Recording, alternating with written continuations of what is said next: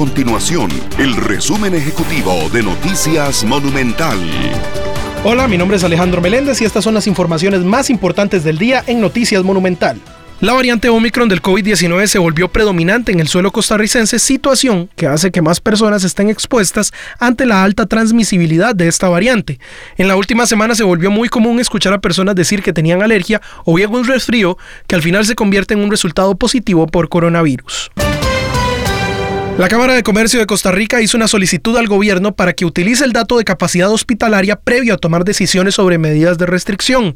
Desde este martes y hasta el 23 de enero, la restricción vehicular sanitaria nocturna rige desde las 10 de la noche ante el aumento en los contagios de COVID-19 por la variante Omicron. Estas y otras informaciones usted las puede encontrar en nuestro sitio web www.monumental.co.cr.